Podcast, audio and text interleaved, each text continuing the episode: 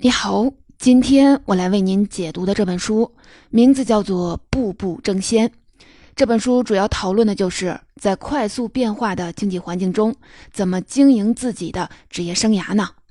这个问题是很多人都关心的。但是在快速变化的经济技术环境中，长辈的经验很多已经不再适用，我们自己又经验不足，怎么才能在职场里成长得更快呢？怎么做职业生涯规划呢？怎么拓展自己的职业空间呢？这些问题有时会让我们感觉到很苦恼，没有思路。而今天的这本书就可以给我们提供一个向外看的窗口，一个值得参考的视角。这本书的作者叫尼尔·欧文，是《纽约时报》的知名的财经记者，曾任《华盛顿邮报》的专栏作家，出版过畅销书《炼金术士》。在过往的记者生涯中，他接触过很多全球知名的公司，比如说微软、高盛、通用电气和沃尔玛等等，也拜访过很多中小型企业、创业公司。在跟这些公司的管理层见面的时候，他经常会问对方两个问题，这可能也是我们很多人都想要问的。第一个就是，如果一个人想在你的公司拥有一段成功的职业生涯，他需要做些什么呢？第二个就是，我能见一见那些你认为的在职场当中取得成功的人吗？聆听这些高管、职场佼佼者的回答，结合自己这些年的观察，作者认识到，如今啊，一个人在职场取得成功的路径跟以前已经很不一样了。过去呢，人们的职业路径通常是线性的，就是找一份专业对口的工作，然后在这个专业的领域持续的深耕，不断的向上爬。但是现在，随着外部经济环境变化加快，技术创新一波接着一波，内部呢工作节奏越来越快，公司变动越来越多，线性的职业发展路径很多时候已经不再适用，或者是难以实现了。我们需要一些新的思路来经营自己的职业生涯。所以啊，他把自己在采访当中听到的那些来自各行各业的公司的管理层，还有职场佼佼者的经验和提醒。整理了下来，并把他从中发现的那些共性的规律写在了这本书当中，希望呢能给读者提供参考。今天的解读我分成两部分，首先第一部分我们来说一说如何成为公司里不可或缺的人，第二部分我们再来说说怎么经营自己的职业生涯，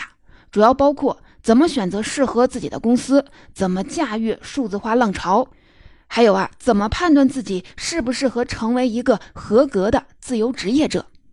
首先，我们一起进入第一部分，来说一说如何成为公司里不可或缺的人。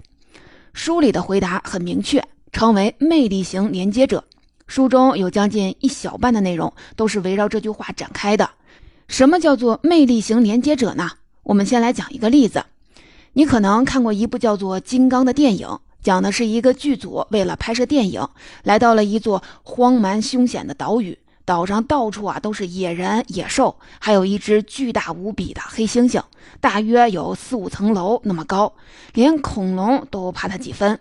这只黑猩猩虽然是特效制作的，但是非常的逼真，每一条皮肤的纹路，每一根毛发都清晰生动。随着电影剧情的推进，人们会看到黑猩猩的毛发时而在微风当中泛起了波澜，时而闪耀着夕阳的光辉，时而沾满了泥土，纠结凌乱，仿佛实景拍摄的一样。但是啊，要呈现这样的效果并不容易，需要上百人的通力合作。这些人里面有一部分人是纯粹的艺术家，他们负责画出电影场景与视觉效果；有些人甚至还保留着手绘的习惯。还有一部分人是纯粹的技术人员，他们负责编写程序代码，把艺术创意转化为数字化的电影场景。但问题是，这两拨人之间经常是没法沟通。艺术家们说：“我要毛发迎风飞舞，我想把毛发梳理成乱糟糟的样子。”但是啊，技术人员都不知道梳理毛发，也没法把编程当中的难点跟艺术家们协商，这样啊就没法实现高效的合作。这个时候，剧组当中极少的几个又懂艺术又懂技术的人，就变成了宝贵的中间人。他们被叫做模型设计师。作者的其中一个采访对象雷维兰就是一个模型设计师。他说啊，虽然自己没有多少软件编程的实践经验，但是懂得怎么把一方的想法翻译成另一方能听懂的语言，并且把控完成的质量，这就保证了团队当中的多方合作能够进行下去。在他的协助下，程序员们开发出了一个程序，让艺术家能在电脑上用鼠标直接的控制虚拟角色的毛发，比如说梳理、摆放、修饰或者是弄乱等等，就像现实中的发型师处理演员的头发是一样的。后来呢，这个程序进一步的升级，能实现更多的处理效果，用在了电影《星球崛起》三部曲当中，也让雷维兰和他的几个同事赢得了奥斯卡奖当中的一个技术类的奖项。像雷维兰这样的拥有复合的专业能力，可以成为不同技术人员、不同部门之间沟通桥梁的人，就是作者所说的魅力型连接者。在这些年对于不同行业佼佼者的采访过程当中，作者就发现，魅力型连接者在各个公司当中的重要性正在迅速的提升。因为相比于只深耕一个领域、遵循线性成长路径的职场人，魅力型连接者更能适应公司动态发展的需要，也更能帮助公司适应不断变化的市场环境、技术环境。比如说，作者在采访沃尔沃汽车公司工程师的时候，对方说，以前他们各个团队的工作是相对独立的，有的是负责变速排档的，有的是负责供暖供冷系统的，有的是负责座位调节系统的。但是，随着汽车行业与新技术的结合，越来越多的功能将由触摸屏和声音控制，出现全自动驾驶汽车只是早晚的问题。也就是说，未来不会再有那种车里有很多个按钮，一个按钮控制一个功能的情况了。所以啊，在制造汽车的时候，各个团队也不能再各说各话了。成功的汽车工程师必须要知道自己负责的那个功能跟整台汽车的关系，以及自己负责的功能怎么跟新技术结合起来。那位汽车工程师感慨的就说：“在过去，我们强调一个人要努力的成为一个行业的专家，但未来我们需要更多拥有广泛经验，而不是专攻单一专业的人。”这句话在很多正经历着技术变革的行业中都是适用的。除了能帮助公司更好地适应数字化、人工智能等新技术变革以外，魅力型连接者也更能适应公司动态发展的需要。比如说，随着很多公司的规模不断的扩大，分工的链条也变得越来越复杂，部门越来越多，大家做的事儿又都很不一样，这就加大了合作的难度。在这个时候，那些能连接不同专业、不同部门的人就会变得更有价值。另外啊，现在很多公司业务都跟市场需求的联系非常的紧密。这就意味着专业人士不能两耳不闻窗外事，只专注的做好手里的活了，还要关注市场动向，根据市场变化及时的调整自己的工作。比如呢，现在很多公司都要求一个工程师、设计师不能只是技术专家，还应该要有成本意识、客户视角、营销思维，这些都体现了对复合型能力的需求。关于复合型知识、复合型能力的重要性，你可能之前在《成长的边界》《技术陷阱》等等书里也都看到过。但是啊，在那些书当中，我们看到的都只是一种提醒、一种观点；而在这本书里，我们能看到更加切实的实践证据。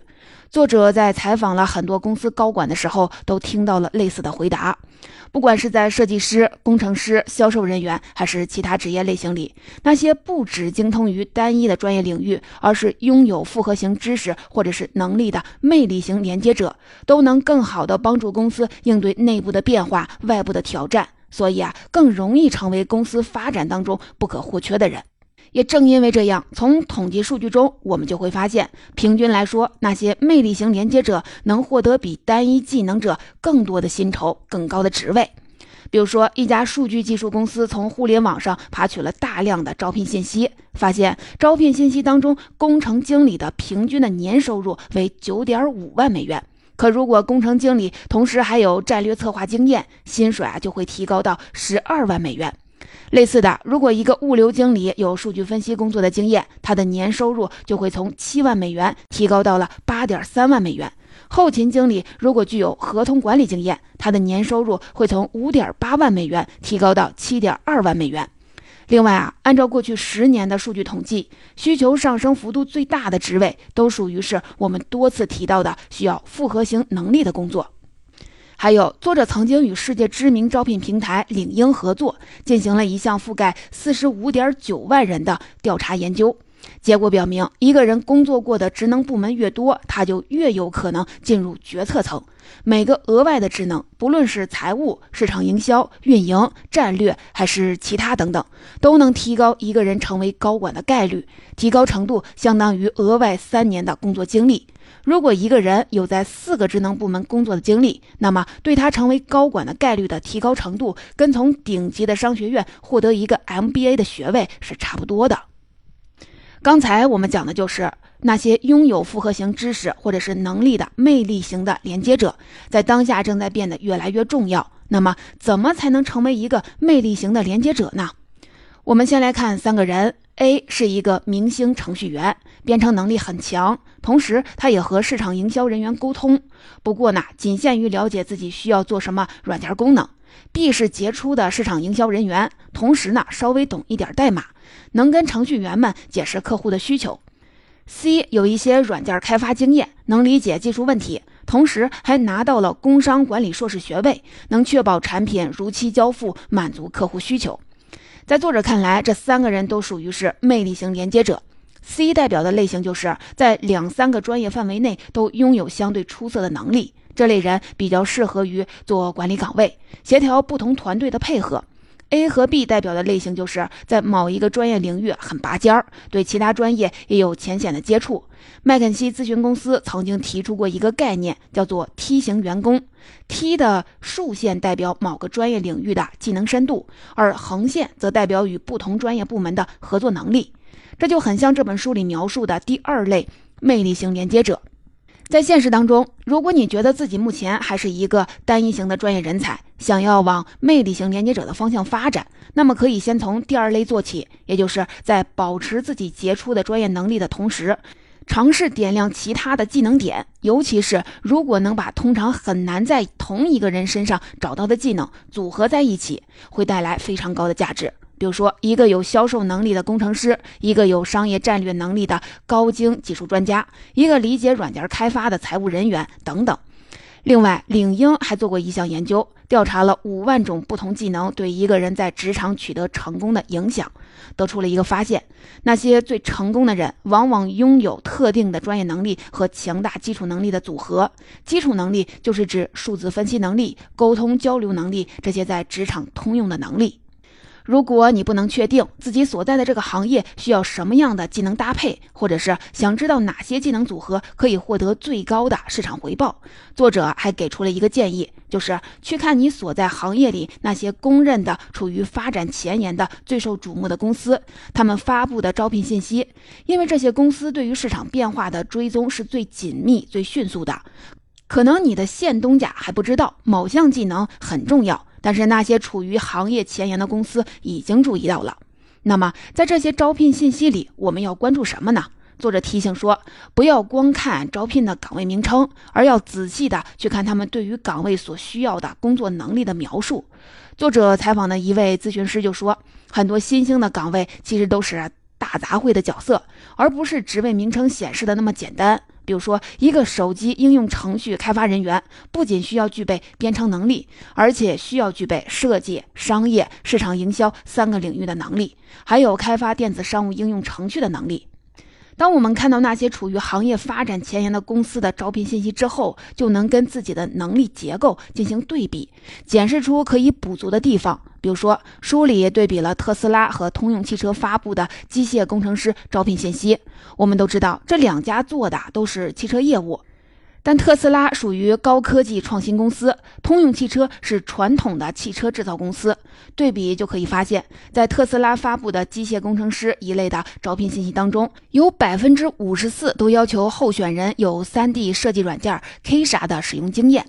百分之十九要求候选人具备 3D 建模和设计经验，而通用汽车就没有太多这方面的要求。这就意味着，如果你是汽车行业的机械工程师，而且认为汽车行业的未来会往高科技创新的方向发展，那么你就可以有意识地开始培养自己的 3D 建模技术，尤其是使用 Kisha 软件的能力。刚才我们讲了很多为自己构建能力组合的思路，比如说两种通常很难在同一个人身上出现的技术组合：专业能力加上基础能力的组合。还有啊，去关注行业前沿公司对于他们需要的岗位能力的描述。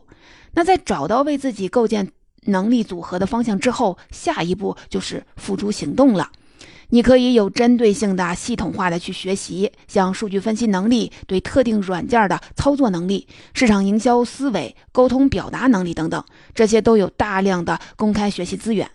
另外啊，书里还提到，可以在规划自己职业发展的时候，有意识的把丰富能力维度这一点考虑进去。作者就说，以前啊，我们在规划职业生涯的时候，经常用的就是职业梯子的思维。也就是想着做好一门手艺，然后一步一步的向上爬，比如说研究员、高级研究员、首席研究员等等。但是现在呢，很多成功的职业生涯都采用的是职业格子的形式，也就是一个人会在不同部门间平行移动，甚至出现暂时性的倒退。但是呢，这个过程能不断的丰富他的能力的维度，这就能为他未来晋升到更高职位就蓄力了。所以啊，作者也提醒我们，在考虑职业机会时，不要只是关注晋升机会，更应该去了解这个工作能让你获得什么能力和经验。无论经济形势发生怎样的变动，这些能力和经验都是别人拿不走的，只属于你的财富，能为你打开更广阔的职业空间。刚才我们讲的就是在当今时代如何成为公司里不可或缺的人。这本书给出的回答就是成为魅力型连接者。接下来，我们再来说说怎么经营自己的职业生涯，主要就包括怎么选择适合自己的公司，怎么驾驭数字化的浪潮，还有怎么判断自己适不适合成为一个自由职业者。首先，我们来看怎么选择适合自己的公司。关于这个问题，作者在采访过程当中收获的主要感受，书里面主要提到了三类公司：一是赢家公司，特点就是盈利能力强，规模大。第二个就是创业公司，特点是规模小、变化多、成长速度快。第三个是低谷公司，就是正处于经营困境或者是正经历挫折的公司。作者发现，虽然很多人在职业刚起步的时候都喜欢选择一个稳定的大平台、一个赢家公司，但这样做有一个隐患，就是在大平台上，往往公司格局已经很稳定，分工很细化。这就会导致，可能一个人进入公司之后，日复一日的做着同样的比较狭窄的一块工作，容易陷入原地踏步的处境，也很难发展自己更多的能力维度。作者的一些采访对象在面对这类困境的时候，选择的解决方案就是努力寻找公司当中可开拓的新业务，争取能够在大平台里组建一个开荒的小团队。不过呢，如果你在原有公司找不到什么好机会，又愿意迎接新的挑战，也可以尝试去做一些处于发展初期、成长速度快的公司。在这些创业公司里，大家通常都是要合力攻下一个又一个的山头，分工界限相对是模糊。你可以近距离的深入观察产品开发、销售、营销、财务等不同工作队伍之间是怎么互动的。而且呢，你在项目当中的参与程度也就会更深，能获得的更多丰富的历练，这些对于职业的长远发展都是非常有益处的。另外，作者的一些采访对象还说，在一些身处困境、衰退期的公司工作的经历，反而给他们攒下了非常宝贵的经验，因为首先他们能了解到一些平时看不到的公司存在的深层的问题。并且能在参与解决这些问题的过程当中，获得正常状态下难以获得的经验。而且啊，在陷入困顿的情况下，公司领导层会更愿意尝试非常规的策略，更愿意信任经验不那么丰富的人。这对于员工个人来说，其实是非常宝贵的锻炼机会。这样的经历会让你在之后的求职当中更容易受到青睐。总之呢，作者想提醒我们的，就是在选择公司的时候，要有一种投资者的心态。你的投资成本是自己的时间，投资收益不只是工资，还有个人能力的成长。世界上不存在适合所有人、所有人生阶段的投资标的。即使是在大平台，如果选择躺平，投资收益也就会很低；即使在小平台，如果能把握住锻炼自己的机会，也一样能积累出丰富的资本。关键就在于要了解这些公司是否适合你的性格、野心以及风险承受能力，能不能让你收获自己想要的成长。接下来，我们再来看看关于怎么经营自己职业生涯的下一个问题：怎么在数字化的浪潮当中更好的生存？我们都知道，如今啊，几乎所有的主流行业，从能源到农业，从金融到媒体，都在经历数字化的变革，研究怎么用数据算法来升级现有的业务。而从普通人的角度，人们也在积极的适应这样的变化。最突出的表现就包括，有越来越多的人选择计算机作为自己的专业，有越来越多的人去学编程，或者带自己的孩子去学编程。作者对这种现象表示理解。想在二十一世纪拥有成功的职业生涯，我们需要了解数字技术。不过呢，同时他也提醒，随着数字化趋势的发展，会有越来越多的初级的编程工作逐渐的成为收入较低的廉价工作。而且啊，随着计算机算力越来越强，人工智能能做的事情会越来越多，很多业务对于程序员人数的需求是会逐渐下降的。所以啊，根据作者的观点。想要在数字化浪潮当中更好的生存，比起顺应浪潮，我们更应该思考怎么去驾驭浪潮，也就是怎么去想到在数字化浪潮当中，什么样的工作是不会贬值，甚至可能不断升值的。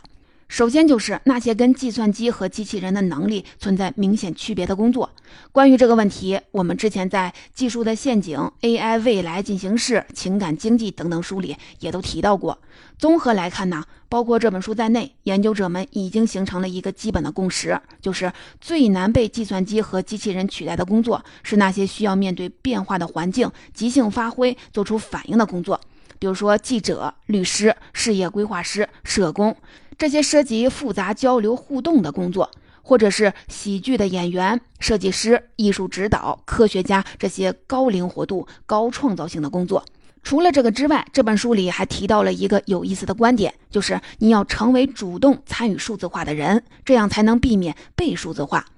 客观来讲，这是一个在当下更加实用的观点，因为在短期内，很多行业面临的主要情况，并不是计算机和机器人正在大规模取代现有的岗位，而是大家还在努力的探索怎么让数字化技术更好的跟现有的业务结合起来，提高整体的效率。而在这个时候，能加速这一过程的那些人，就会变得更有价值。比如说，作者采访到的人当中，有人把 3D 设计软件引入到了服装制作业务当中，能更灵活地为各种客户定制服务；有人把机器人技术应用到了分子生物学研究上，让机器人代替人类去做大量的检测试验，得到了最有开发前景的新酵母菌株，极大地节省了实验人员的精力。总之呢，他们都是在想办法用先进的数字化技术去解决传统的问题。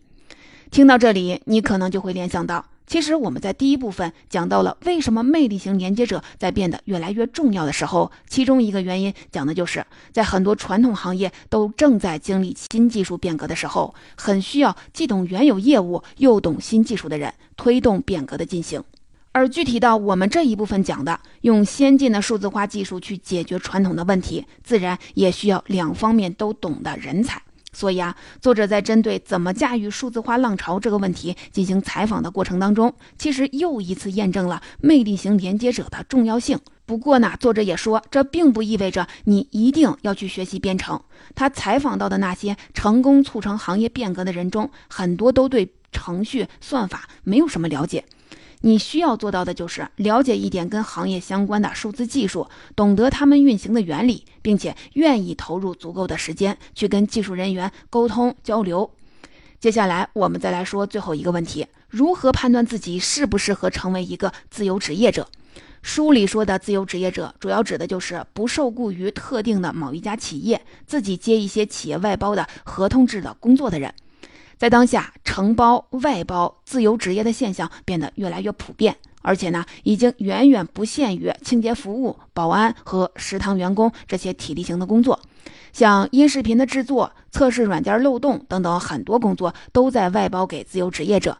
那么，在自由职业变得越来越普遍的当下，怎么判断自己适不适合成为一个自由职业者呢？作者通过对一些自由职业者的采访，列出了一些值得考虑的点，可以归纳为两个方面。首先就是自由职业是否匹配你的个性。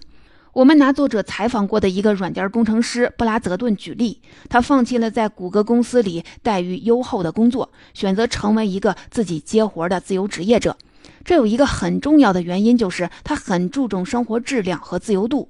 在家工作避免了长距离的通勤，可以有更多的时间陪伴家人，还可以灵活地安排自己的时间。从2017年到2018年的冬天，他一共在家附近的滑雪场滑了四十次的雪。另外呢，在性格方面，布拉泽顿也比较适合做自由职业，因为一方面他喜欢独处，不会过于的怀念办公室生活；另一方面，他又不讨厌与人交流，拥有比较好的交际能力。这样，他可以应对各类的客户，跟他们远程沟通。除了考察自由职业是否符合自己的偏好和个性以外，我们还需要考虑的就是自己是否愿意承担相应的成本。这里说的成本包括显性成本，也包括隐性成本。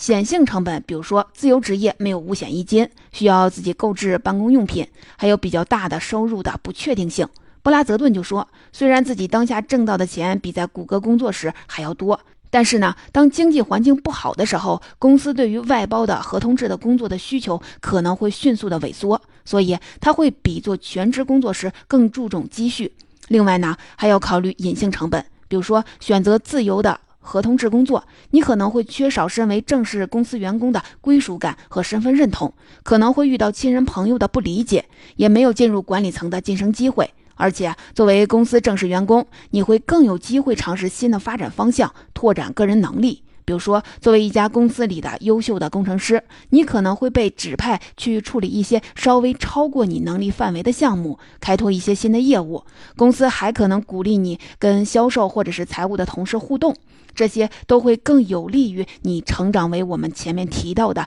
魅力型连接者。总结，以上就是这本书里我想跟您分享的重点内容。下面我们一起来总结一下今天的第一部分，我们主要说的就是如何成为公司里不可或缺的人。书里的回答很明确，就是成为魅力型连接者，也就是拥有复合型知识或者是技能的人。魅力型连接者可以是在两三个专业范围内都拥有相对出色的能力，也可以是在某一个专业领域很拔尖儿，对其他专业也有浅显的接触。如果你目前是一个单一型的专业人才，想要往魅力型连接者的方向发展，那么可以先从第二类做起，在保持自己杰出的专业能力的同时，尝试点亮其他的技能点。我们也讲了很多为自己构建能力组合的思路，比如说两种通常很难在同一个人身上出现的技能的组合：专业能力加上基础能力的组合。还要去关注行业前沿公司对于他们需要的岗位能力的描述。在培养技能的时候，你可以选择有针对性的系统化的学习，也可以选择在实践当中发展技能。在规划自己职业发展的时候，有意识的把丰富能力维度这一点考虑进去。第二部分，我们讲的就是怎么经营自己的职业生涯。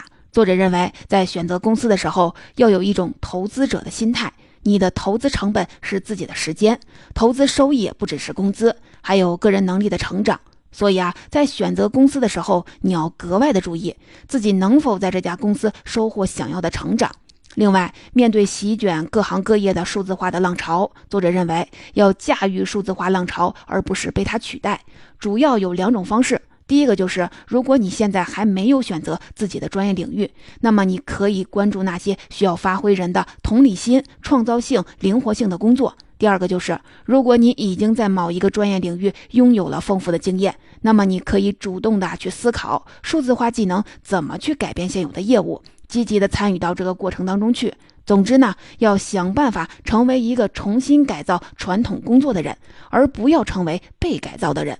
还有啊，在自由职业变得越来越普遍的当下，如果你在考虑成为一名自由职业者，书里也提供了一些提前需要考虑清楚的问题，主要呢可以归纳为两个方面：第一个就是自由职业是否匹配你的个性；第二个就是你是否愿意承担相应的成本。这一部分我们刚刚才展开的讲过，这里啊就不再赘述了。除了这些以外，书里还探讨了怎么利用数据分析提高绩效。怎么用 CEO 的视角评价自己的工作？感兴趣的朋友，欢迎你去阅读原书。